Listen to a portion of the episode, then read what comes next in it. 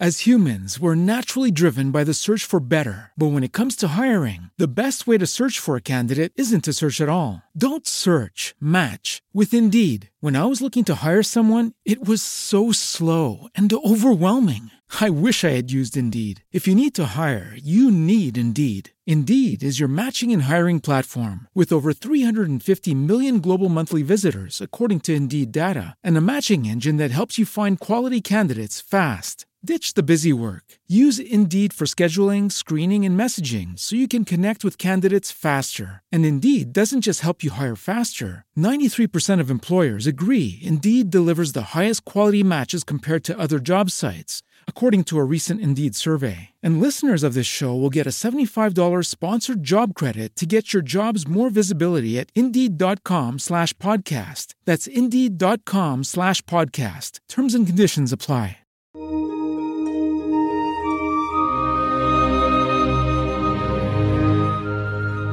La palabra de Dios es viva y eficaz. Escucha y medita el Evangelio de hoy con el Padre Ricardo López Díaz.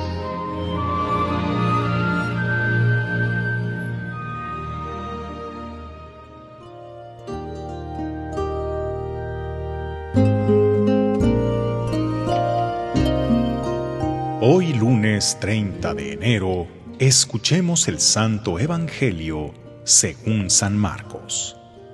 En aquel tiempo, después de atravesar el lago de Genezaret, Jesús y sus discípulos llegaron a la otra orilla, a la región de los Gerasenos. Apenas desembarcó Jesús, vino corriendo desde el cementerio un hombre poseído por un espíritu inmundo que vivía en los sepulcros. Ya ni con cadenas podían sujetarlo.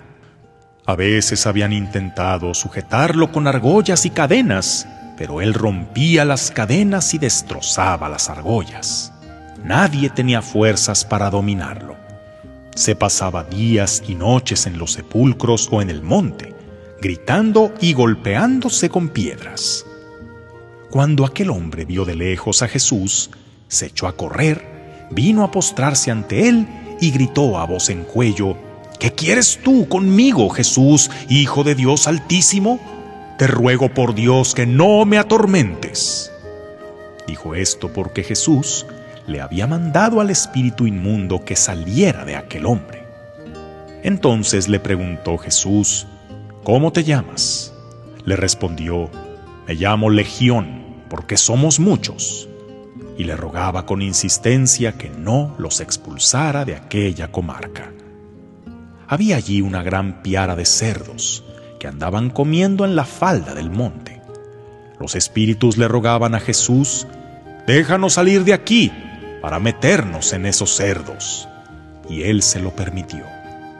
Los espíritus inmundos salieron del hombre y se metieron en los cerdos. Y todos los cerdos, unos dos mil, se precipitaron por el acantilado hacia el lago y se ahogaron. Los que cuidaban los cerdos salieron huyendo y contaron lo sucedido en el pueblo y en el campo. La gente fue a ver lo que había pasado se acercaron a Jesús y vieron al antes endemoniado, ahora en su sano juicio, sentado y vestido. Entonces tuvieron miedo, y los que lo habían visto todo, les contaron lo que le había ocurrido al endemoniado y lo de los cerdos. Ellos comenzaron a rogarle a Jesús que se marchara de su comarca. Mientras Jesús se embarcaba, el endemoniado le suplicaba que lo admitiera en su compañía, pero él no se lo permitió y le dijo, vete a tu casa, a vivir con tu familia, y cuéntales lo misericordioso que ha sido el Señor contigo.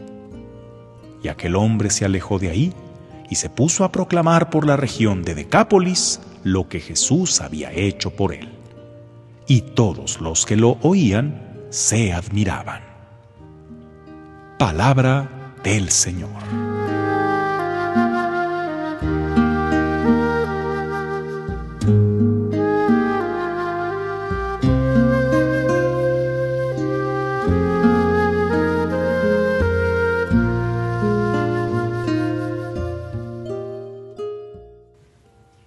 Hay un mal que a muchos nos aqueja, que en mi país es conocido como el mal del puerco. La lógica que muchos tenemos es que hay que comer bien para sentirnos llenos de energía para nuestras actividades. Pero ¿te ha pasado que después de una comida muy abundante, lo que sientes no es energía, sino una tremenda pesadez, un adormilamiento del cuerpo que en lugar de darte el impulso para ponerte a trabajar, te provoca ganas de irte a acostar? A esto le llamamos el mal del puerco, y tiene una explicación. Al ingerir muchos carbohidratos, la glucosa se dispara en la sangre y esta hace que se inhiba cierta función de unas neuronas que nos hacen estar activos, bla, bla, bla. Este mal del puerco ocurre cuando sobrecargamos el cuerpo de comida. Pero ¿qué pasa cuando es a nuestro espíritu al que sobrecargamos de negatividad, rencor, envidia, tristeza, preocupación, coraje? Ahí el efecto es el contrario al mal del puerco. Aquí nos sentimos llenos de energía, pero de una energía destructiva hacia nosotros mismos y hacia los demás. Cuando tenemos una legión de demonios en nuestra cabeza, atormentándonos por heridas y culpas del pasado, mezclándose con la angustia por el futuro, Pensamos lo peor de las personas, nos imaginamos los escenarios más catastróficos, tomamos decisiones precipitadas, maltratamos a quien no se lo merece, nos vale todo y consentimos en el pecado, haciendo cosas que afectan a los que tenemos cerca, nuestras acciones se salen de control y nuestra vida se vuelve ingobernable. Para el mal del puerco, una buena caminada, una taza de café o una breve siesta y el efecto se pasa. Pero cuando tenemos un sobrecargo espiritual que nos hace tener una conducta muy errática, Jesús nos enseña a buscar el bien del puerco. En el Evangelio de hoy vemos el caso de un joven atormentado por una legión de demonios que lo volvían agresivo. Pero esos mismos demonios, reconociendo la autoridad del Hijo de Dios, le pidieron poderse ir a meter a una piara de cerdos que estaba cerca de ahí. Generalmente, ¿con qué alimentan a los cerdos? Con desechos, con desperdicios, con lo que la gente ya no quiere. Así deberíamos nosotros ver todos aquellos pensamientos que nos lastiman y nos deforman y preguntarnos, ¿eso quiero para mí? ¿Me sirve? ¿Ayuda a mi bien y a mi salvación? o es un desecho para los puercos. Si toda nuestra basura mental, en lugar de dirigirla hacia Jesús con reproches, cuando culpamos a Dios de nuestros males, se los entregáramos diciéndole, Señor, este no soy yo, esto no es lo que tú quieres para mí, quítamelo y échaselo a los puercos, entonces sentiríamos el bien del puerco, como aquel hombre que estaba no adormilado, sino vivo, sereno, en su sano juicio, deseoso ya no de destruir, sino de ayudar, de servir, de amar. El mal del puerco se evita cuando sabes elegir qué comer y sabes cuándo poner un límite a lo que comes.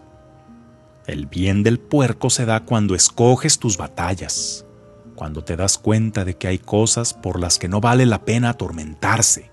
Es mejor alejarse o dejarla ser o confiar en Dios, aquello que sale de nuestro control.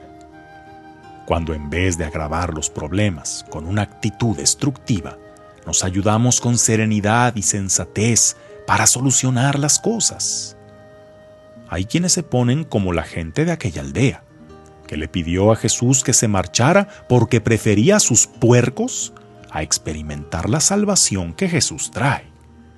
Y así hay tantos que prefieren conservar su odio, su venganza, su rencor y su pesimismo, pues al menos con eso se sienten seguros o que se desquitan de alguna manera. Pero cuando se lo entregues a Jesús, para que Él te libere de eso, y te vean que vas por la vida mucho más despierto, sereno y feliz, dirás que tienes el bien del puerco, porque desechaste todo lo que te estorbaba. Que tengas un día lleno de bendiciones.